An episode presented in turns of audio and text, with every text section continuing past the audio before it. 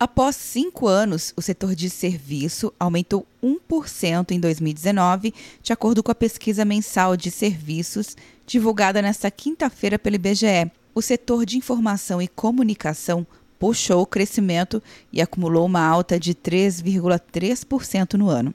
Para o gerente da pesquisa, Rodrigo Lobo, para reverter as perdas dos últimos anos, o setor precisa manter essa trajetória. São três taxas negativas entre 2015 e 2017, com uma perda acumulada de 11%, uma estabilidade no ano de 2018 e agora volta a operar no campo positivo com esse avanço de 1%. Os grandes destaques em termos de, de serviços do ano de 2019 foram os serviços de tecnologia da informação, eh, serviços financeiros auxiliares, como corretoras de títulos e valores imobiliários, destaque negativo vindo do, dos setores de transporte rodoviário e ferroviário de carga. Os serviços de aluguel de automóveis também foram destaque, refletindo a mudança de comportamento do consumidor, que hoje em dia prefere não ter carro e alugar quando precisa.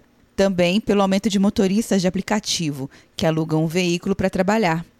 Quer um ano sem mensalidade para passar direto em pedágios e estacionamentos? Peça a Veloy agora e dê tchau para as filas. Você ativa a tag, adiciona veículos, controla tudo pelo aplicativo e não paga mensalidade por um ano. Por tempo limitado. Não perca. Veloy. Piscou, passou. De Brasília, Luciana Castro.